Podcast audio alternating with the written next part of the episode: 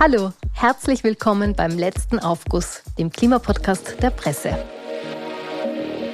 Bei uns hört ihr die entscheidenden Fakten in Sachen Klima, Umwelt und Nachhaltigkeit. Wir ordnen Meinungen ein und zeigen Lösungen auf. Mein Name ist Christine Meyerhofer. Ich bin Matthias Auer, Wirtschaftsredakteur und Leiter des Klimateams hier bei der Presse. Und ich bin Theresa Wirth, Redakteurin im Inlands- und Wien-Ressort und beschäftige mich auch viel mit Klima- und Nachhaltigkeitsthemen. Jeden zweiten Freitag bringen wir ihm der letzte Aufguss Klarheit in ein heißes Thema aus der Klimadebatte. Und äh, ich bin wieder zurück, darf wieder dabei sein und habe euch gleich was mitgebracht. Äh, leider kein Mitbringsel aus Dubai, Dafür aber ein Foto. Und das seht ihr hier. Oh, also wir sehen Theresas äh, sommerliche Füße auf einer Wiese. Und die alte Donau oder die neue Donau dahinter, oder? Genau, das ist die neue Donau, gut erkannt. Und, Und die Donauinsel. Du fragst uns jetzt, wann du das aufgenommen hast. Ganz genau. Wann war ich da? Ich bin, man sieht es nicht, aber ich bin da auf einem Handtuch im Bikini gelegen. Mhm. Hab den Nachmittag genossen. Also die Wiese schaut schon ein bisschen nach äh, Sommerende aus. Ja. Äh, nicht so sehr nach Mai, schon ein bisschen bräunlich durchzogen, sagen wir es mal so.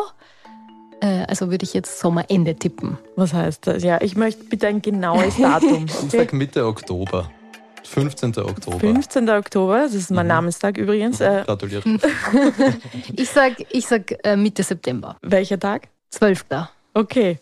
Ja, ich muss sagen, Matthias hat gewonnen. Ziemlich ah, wow. gut. Nur drei Tage weg vom wirklichen Datum und das war am 12. Oktober. Ja, na schau. Genau. Ja, und langer Sommer heuer. Extrem langer Sommer. Heuer 2023 war ja auch das Jahr der Rekorde, wo in Wahrheit alle Temperaturrekorde, die es bisher gegeben hat, oder fast alle, irgendwer von euch hat das, glaube ich, ganz genau recherchiert, gebrochen wurden, äh, Christine. Genau, und genau darüber wollen wir heute sprechen, nämlich über das Hitzerekordjahr 2023 ein besonders heißer Jahresrückblick sozusagen. Es ist ja mittlerweile auch von Copernicus bestätigt, dass 2023 global gesehen das wärmste Jahr seit Beginn der Aufzeichnungen sein wird, auch wenn jetzt von Dezember äh, noch nicht alle Daten da sind. Aber das ist schon fix. Ja, und es hat ja während des Jahres immer wieder die Spekulation gegeben, dass wir heuer auch quasi dieses Jahr auch dieses äh, Pariser 1,5 Grad Ziel brechen wird, den Rekord sozusagen, also in der globalen Durchschnittstemperatur übers Jahr gerechnet. Da sind wir jetzt ganz knapp nicht dran. Also es ist, schauen wir mal, was die letzten Dezembertage noch bringen, aber ich glaube, das ist relativ nicht ausschlaggebend. Also wir stehen jetzt bei 1,46 Grad über dem Durchschnitt. Wie extrem das letzte Jahr in Wahrheit war, ist mir ehrlich gesagt erst dann aufgefallen, als ich mit dem Joachim Schellenhuber gesprochen habe, der, also ein bekannter Klimaforscher, jetzt auch JASA-Chef hier in Österreich, der gesagt hat, es ist gar nicht so sehr das Ding, dass da jetzt ein oder zwei Grenzwerte überschritten worden wären, sondern was ihn ganz plötzlich schlecht schlafen lässt, ist, wie, wie groß quasi der Abstand ist zu den bisher heißesten Julis und Augusts, Augusten und Jahren generell. Können Sie euch überhaupt noch erinnern, wie viele Rekorde überhaupt alle gefallen sind?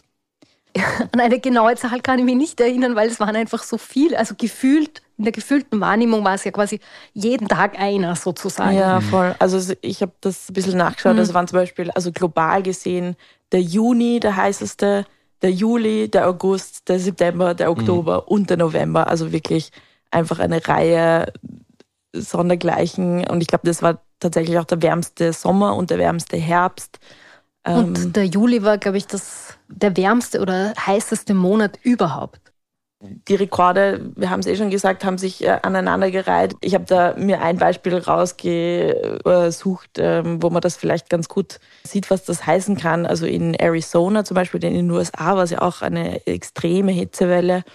Da gab es 55 Tage, wo es über 43 Grad hatte. Das muss man sich mal vorstellen, 55 Tage.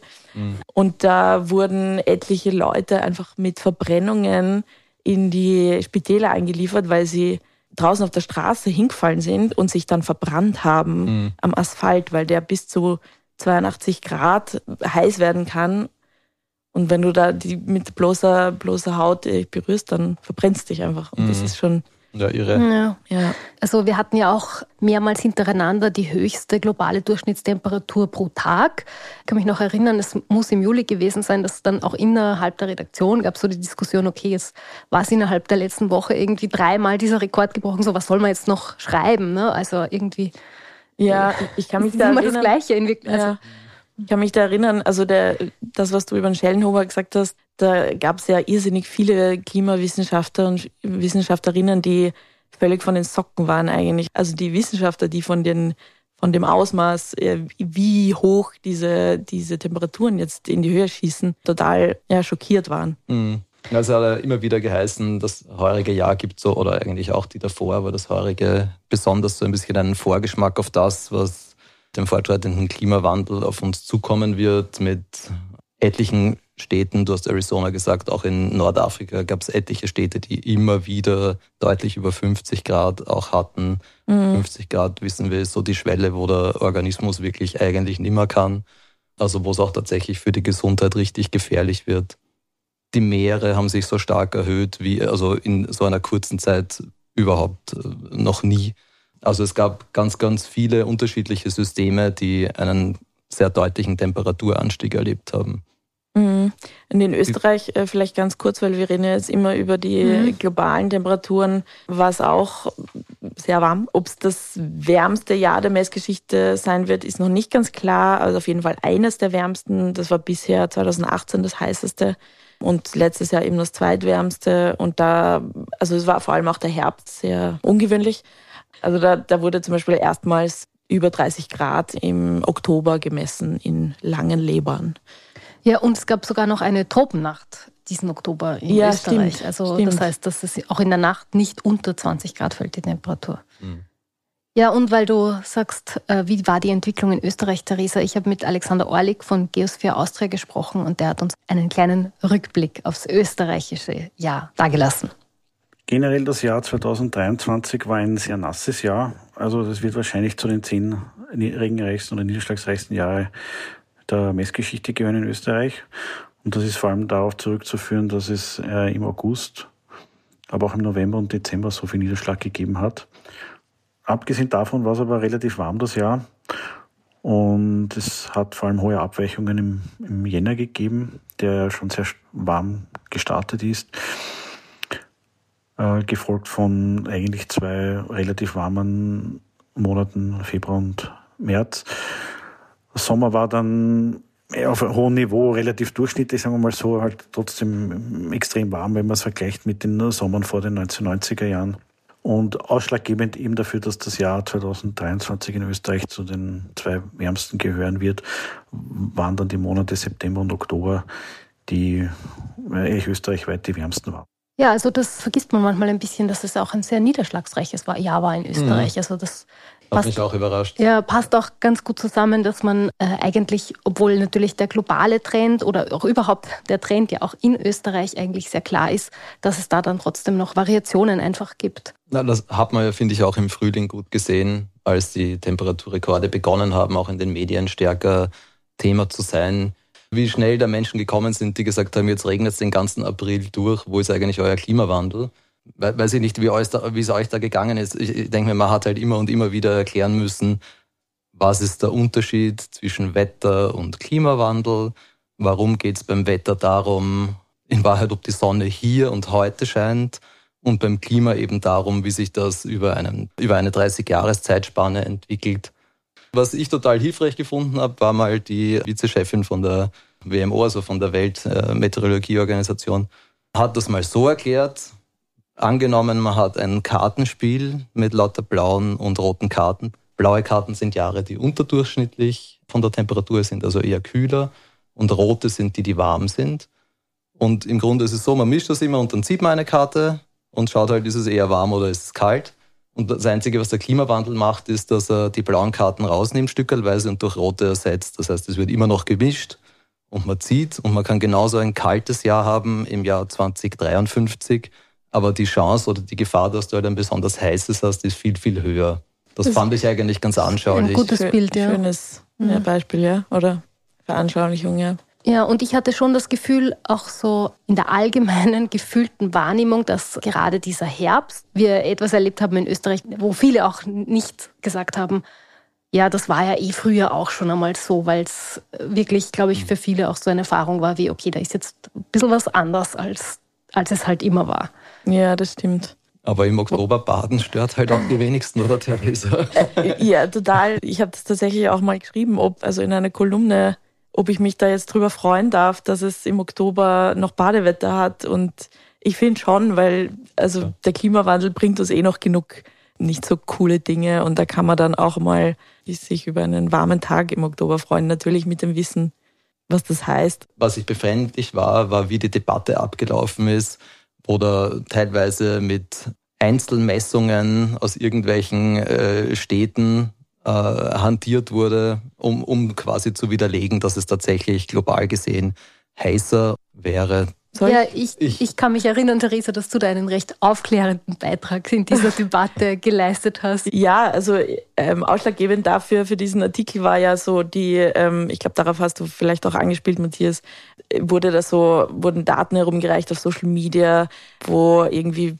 über 50 Grad in Sizilien oder was gemessen wurde und dann ist rausgekommen, das war nur die Bodentemperatur und dann wurden Boden- und Lufttemperatur irgendwie miteinander verwechselt.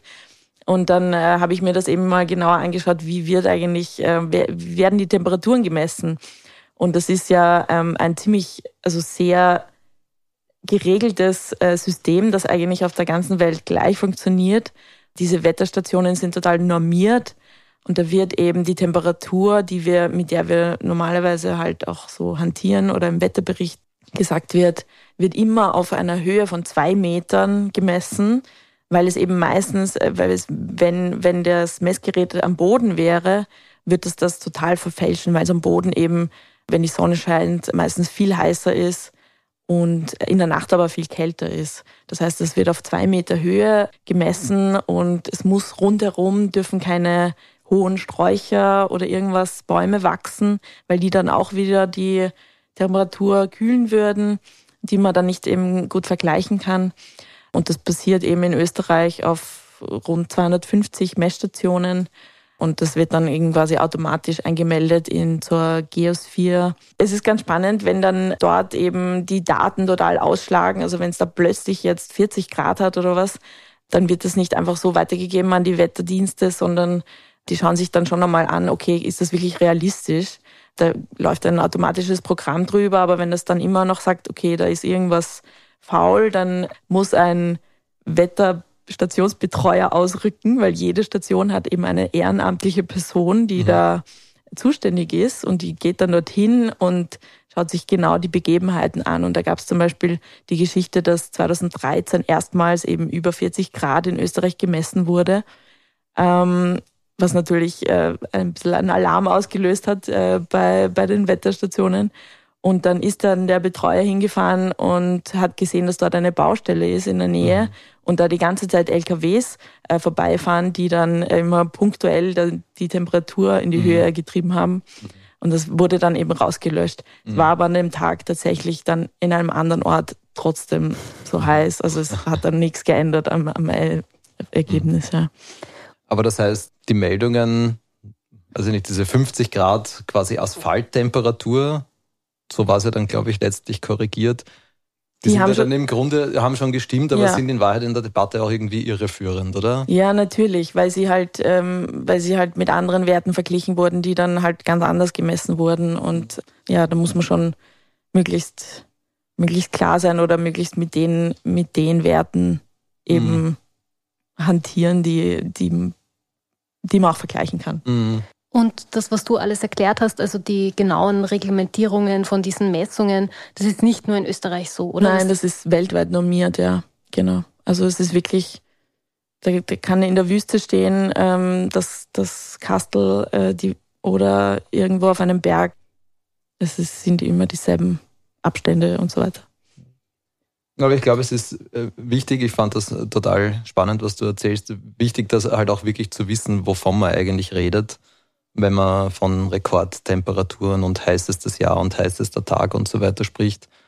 Das ist ja genau dasselbe, wenn es um die Frage geht, zum Beispiel, du hast das anfangs erwähnt, knacken wir heuer schon das 1,5 Grad Ziel. Also wird 2023 schon das erste Jahr sein, wo wir das Paris-Ziel im Grunde überschreiten oder nicht.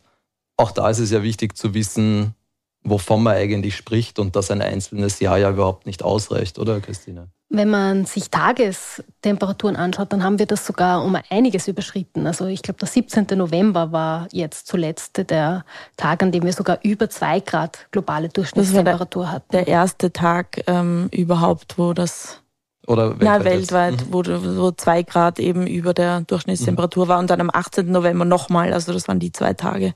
Ja. Bedeutet aber jetzt nicht sozusagen, dass im Sinne des IPCC-Berichts die Pariser Klimaziele schon verloren werden? Genau. Nein, heißt ja. nicht, weil also auch ein ganzes Jahr würde nicht reichen, sondern der Weltklimarat schaut sich da immer, also immer einen 20-Jahres-Schnitt an. Und erst wenn der 20-Jahres-Schnitt 1,5 Grad über dem vorindustriellen Niveau liegt, dann könnte man davon sprechen, dass wir dieses 1,5 Grad Ziel tatsächlich zumindest vorübergehend verpasst haben um das aufzugreifen, es hat jetzt wahrscheinlich eh im Vorhinein niemand damit gerechnet, dass jetzt heuer ein besonders kühles Jahr wird. Aber was doch äh, sich durchgezogen hat durchs gesamte Jahr, dass auch viele Menschen, also viele Experten und Expertinnen gesagt haben, okay, das heurige Jahr befindet sich auch innerhalb dieser Variationen immer am obersten Rand. Also es ist ein Rekordjahr in äh, vielerlei Hinsicht. Und in diesen Modellen, in denen ja auch die Erderwärmung schon äh, inkludiert ist. Was ziehen wir da jetzt für ein Fazit daraus? Also ich glaube, was wir gesehen haben, ist eben tatsächlich der Effekt des, der Erderwärmung zum Teil und aber auch zum Teil der Beginn eines bekannten Wetterphänomens, also El Nino. Das ist ein Wetterphänomen im tropischen Pazifik. Normalerweise, also es gibt so El Nino und La Nina Phasen. La Nina ist eher die kühlere Periode. El Nino ist die heißere Periode global gesehen. Und das hat viel damit zu tun, also viel mit Meeresströmungen zu tun und ob, so wie es normalerweise unter Anführungszeichen wäre, kaltes Wasser von Südamerika in Richtung Indonesien, also ähm, asiatischem Raum, gespült wird oder, so wie es in den El Nino-Phasen ist, wenn sich dieses äh, Konstrukt umdreht, auch die Winde sich umdrehen und dann warmes Wasser von Südostasien in Richtung Südamerika gebracht wird. Und das ist ein Wetterphänomen, das kommt immer wieder, das hat mit dem Klimawandel eigentlich nichts zu tun und erhöht global gesehen die Temperaturen um in etwa 0,1 Grad im Schnitt. Regional hat es viel größere Auswirkungen. Also in Indonesien zum Beispiel bringt das starke Dürre, auch in, im Amazonasgebiet bringt starke Trockenheit, sonst in Südamerika, Peru zum Beispiel der heftige Niederschläge. In Mexiko steigt die Gefahr für Wirbelstürme sehr, sehr, sehr stark. Also das ist sicher ein, ein Element, der zusätzlich zur menschgemachten Erderwärmung im heurigen und auch im nächsten Jahr noch sehr deutlich zum Tragen kommen wird. Und passt jetzt eigentlich dazu, einer der Rekorde, die besonders stark überstiegen wurden, war die Meerestemperatur, also die Wasseroberflächentemperatur gerade im, Atlantik. Könnt ihr euch wahrscheinlich erinnern, es war so Mitte Sommer in etwa, da gab es dann plötzlich einen Ausschlag von über 1,1 Grad nach oben. Das ist enorm viel in so kurzer Zeit. Und das ist deswegen so relevant, weil die äh, Ozeane ja im Grunde so eine Art Klimaanlage für die, mhm. für die Erde sind. Also das Wasser kann im Vergleich zum, zu den äh, Landmassen viel, viel mehr sowohl CO2 binden, aber auch vor allem Hitze aufnehmen. Also wenn man sich das anschaut, seit Beginn der Industrialisierung ist circa ein Viertel der CO2-Emissionen und 90 Prozent der zusätzlichen Hitze in den äh, Weltmeeren gebunkert worden. Also das ist simpel gefasst so, dass das kalte Wasser Kohlendioxid in die Tiefe zieht und das dort äh, gebunden wird. Und je wärmer die Meere werden, desto schlechter funktioniert auch dieser Mechanismus. Das heißt, wir haben heuer diesen Punkt nicht erreicht, haben zumindest Klimaforscher gesagt dass das nicht mehr funktionieren würde. Aber wenn es in dem Tempo weitergeht, kann es auch sein, dass die Klimaanlage einfach heiß läuft und äh, dann die Temperatursprünge, die wir auch tatsächlich miterleben, also außer wenn wir schwimmen gehen im Mittelmeer, viel, viel extremer ausfallen, als das jetzt der Fall ist. Wobei es im Mittelmeer auch also 28 Grad hatte durchgehend im Sommer, glaube ich. Also, ja, ja. Also, ja, ja. ich glaube, das Mittelmeer ist auch so ein bisschen ein Hotspot. Also da gibt es auch schon ähm, Bereiche, wo das gar nicht mehr so klar ist oder wo, wo noch geforscht wird, ob nicht da schon das eintritt, dass das Meer gar nicht mehr CO2 aufnimmt ab mhm. einer gewissen Temperatur, sondern sogar schon abgibt. Was ich bei den Meeren noch interessant fand, nämlich weil ja immer die Frage auch im Hintergrund schwebt, wenn es jetzt heiß ist, wie viel davon ist jetzt eigentlich Klimawandel und wie viel davon ist irgendwas anderes, tatsächlich nur Wetter oder man weiß es nicht, Pech. Und da hat man gerade bei dem, bei dem starken Ausschlag im Atlantik, im Nordatlantik, gab es da schon eine Reihe an Erklärungen, die außer dem, was wir schon gesagt haben, also El Nino und menschgemachte Erderwärmung, die da auch deutlich hineingespielt haben. Also einerseits gut kann man sagen, ist eine indirekte Folge des Klimawandels, gab es im Süden der Erdkugel so wenig Packeis wie nie. Also diese, mhm. dieser kühlende Effekt war weg. Und es ist so, dass seit 2020 der Anteil an Schwefel in Schiffstreibstoffen stark begrenzt wurde, also aus Umweltüberlegungen. Das bedeutet, also das ist natürlich an sich gut, aber es bedeutet aber auch, dass es viel weniger Schwefelpartikel dort in der Atmosphäre gibt, weil weniger ausgestoßen wird. Und diese Schwefelpartikel haben bisher immer Sonnenlicht reflektiert zurück in die Atmosphäre. Das heißt, die haben eigentlich einen kühlenden Effekt gehabt. Also auch, auch das hat dazu beigetragen. Das ist auch absurd eigentlich. Das ist völlig absurd. Ja. Und ich finde, es ist aber auch so schwierig, weil wir haben, weiß ich nicht, es passiert ja ständig immer irgendwo irgendwas. Irgendwo gibt es eine Überschwemmung oder es brennt ein Wald. Und auch wir sind da ja nicht davor gefeit, dass wir dann schnell einmal sagen, na ja, das ist halt, da sieht man, was passiert mit dem Klimawandel. Aber bis man dann rausgefunden hat, ob der Klimawandel wirklich was damit zu tun hat und wie viel davon, da kiefeln Forscher relativ lange. Ja, genau. Also da gibt es jetzt also ein eigener Forschungszweig innerhalb der Klimawissenschaft, die Attributionsforschung heißt das oder Zuordnungsforschung, wo man wirklich eben einzelne Extremwetterereignisse oder Extremereignisse hernimmt und versucht, äh, die eben zuzuordnen. Ist das eine Folge des Klimawandels oder eben nicht? Das ist in den letzten Jahren ziemlich gewachsen und es ist tatsächlich, also es dauert jetzt gar nicht mehr so lange mhm.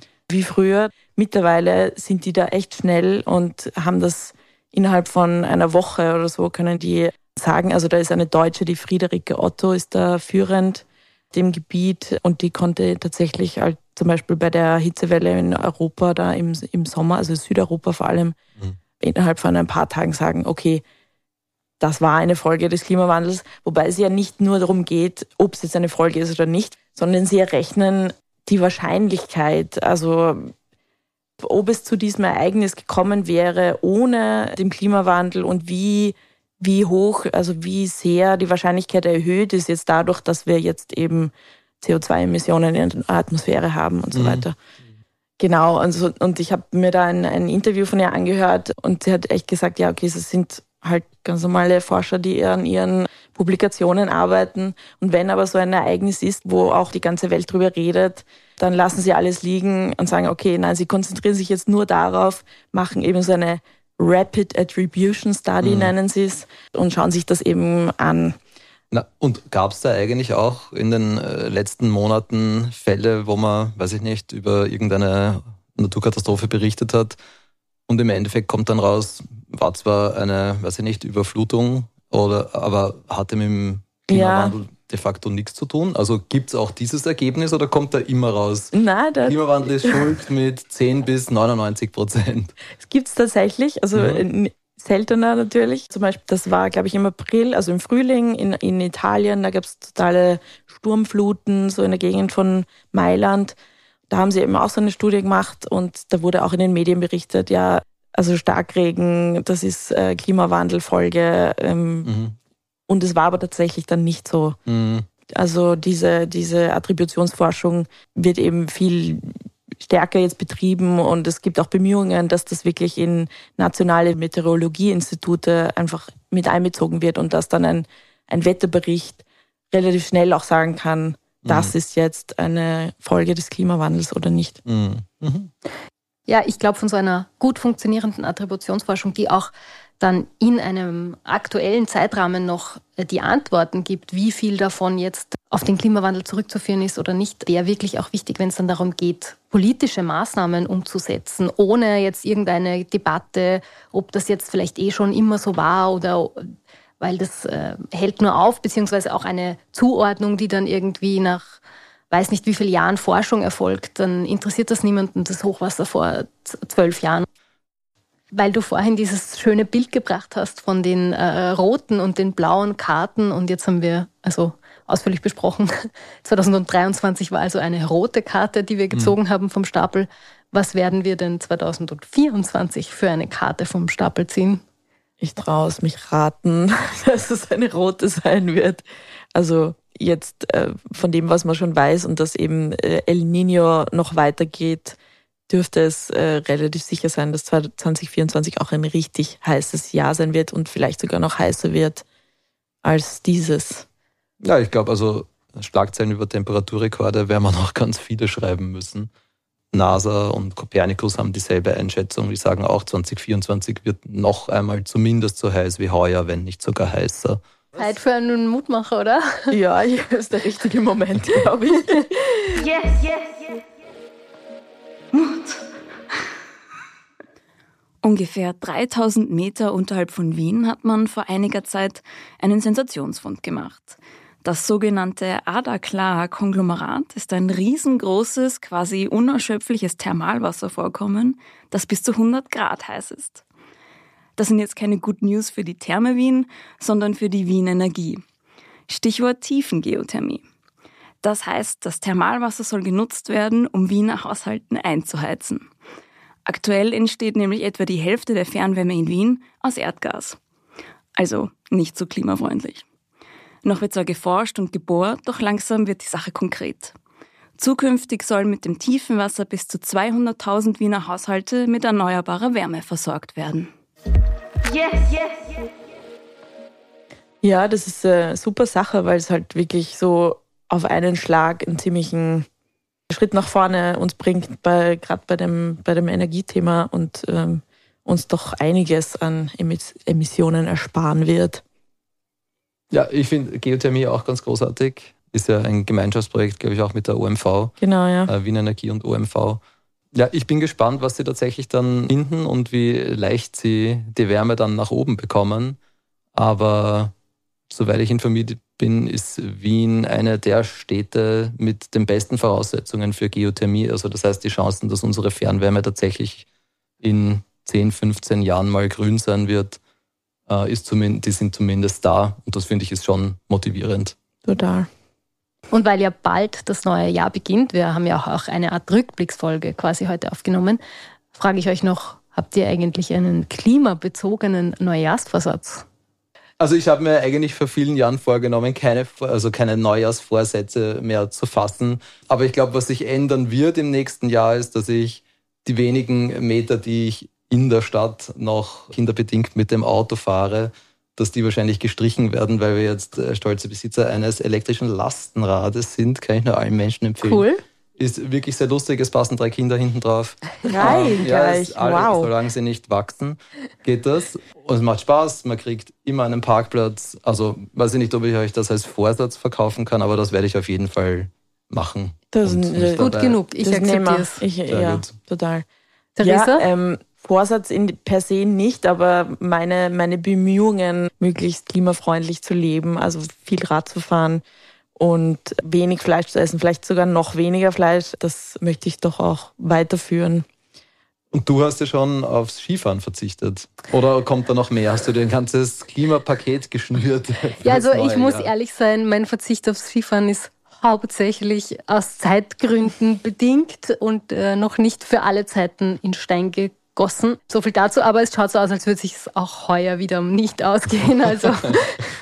Ich habe noch einen Vorsatz, der jetzt nicht unbedingt was mit dem Klima zu tun hat, aber vielleicht wird er leichter dadurch, wenn es wärmer wird, weil ich ja im Jänner in die Donau springen möchte und Eisbaden gehen. Das habe ich mir fix vorgenommen. Also ein sehr klimafreundlicher Wintersport. Ja, mhm. ja.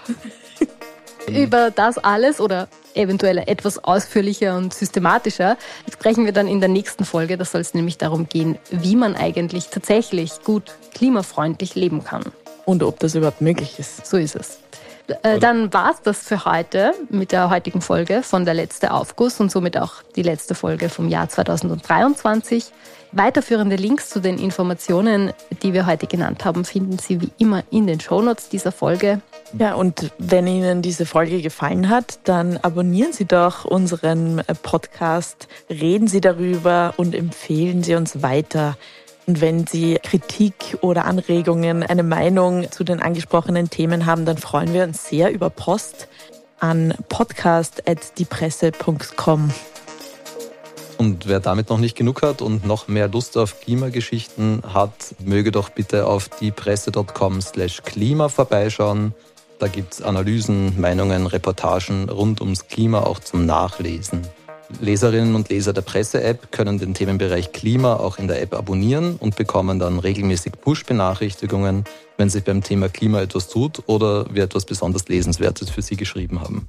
Dann hören wir uns wieder in zwei Wochen. Wir hören uns 2024. Bis zum nächsten Mal. Guten Rutsch und bis dann.